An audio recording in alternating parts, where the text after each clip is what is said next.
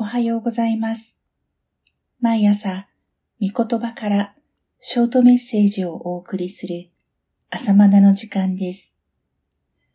今日は創世記26章28節から29節です。我々は主があなたと共におられるのをはっきり見ましたので、誠にあなたは主に祝福された方です。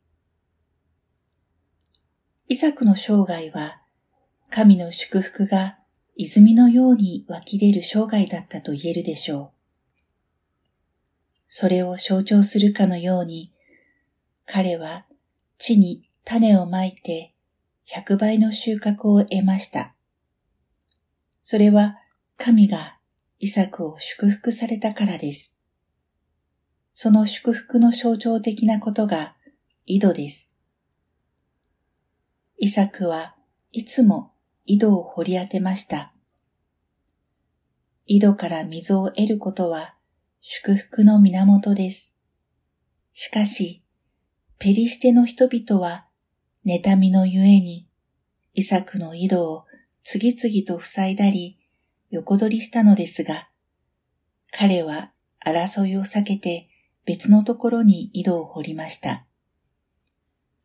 ついに、ペリシテの王、アビメレクはイサクに対して、この土地から出て行くようにと退去命令を出すのですが、イサクは別の土地でも井戸を掘り、彼は豊かになっていきました。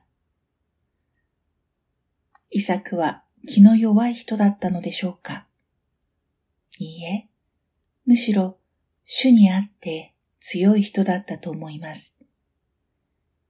主が共におられることを知っている人はいつもゆとりがあります。退くゆとりです。あえて負けるゆとりです。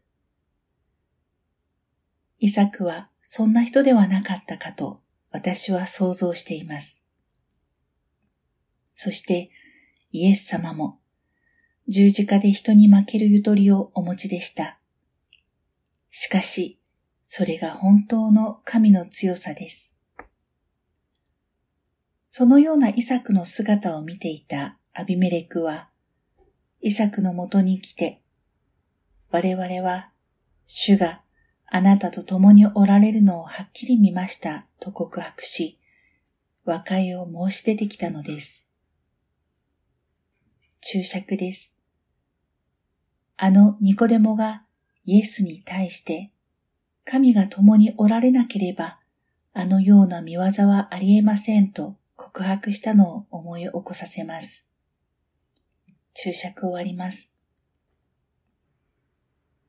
こうしてイサクは戦わずして主にあって勝利しました。何度も井戸を塞がれたり、退去を命じられるなどの嫌がらせに対して、イサクは祝福をもって報い返しました。悪に対して悪をもって報いるのではなく、祝福をもって報いることこそ、祝福のもといとされたものの生き様です。私たちもイサクのように祝福をもって答えることにしましょう。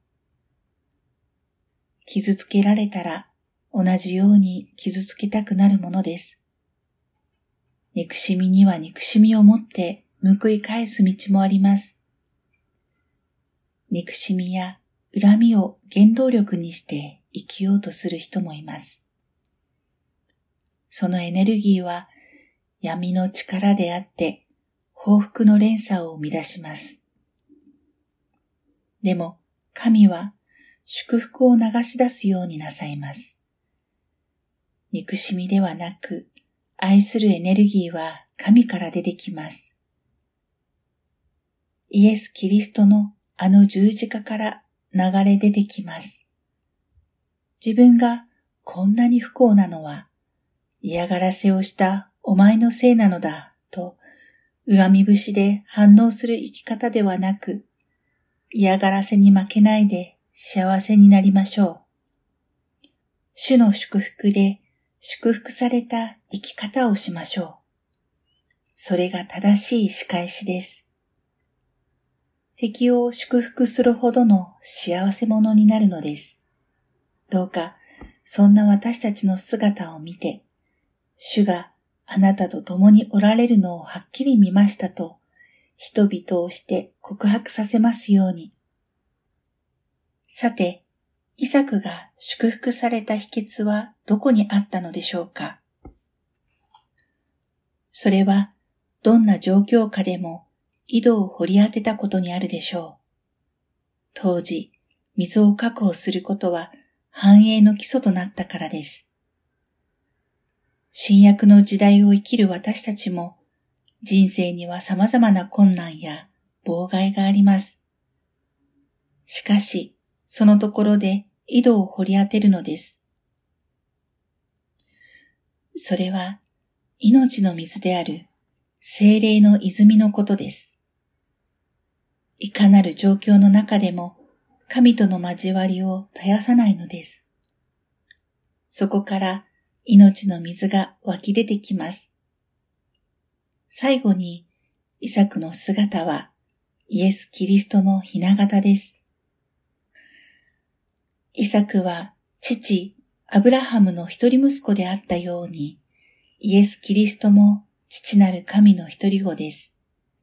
イエス様は反対者たちの妨害の中でもいつも柔和に対応なさいました。それは、父なる神からの泉をお持ちだったからです。だからこそ、乾いているものは誰でも私のもとに来て飲めと呼びかけてくださいました。私の与える水を飲む者は、その腹から命の水が湧き上がるようになると約束されました。このお方のもとで命の水を汲み出す井戸を掘り当てる人生にしましょう。では、また明日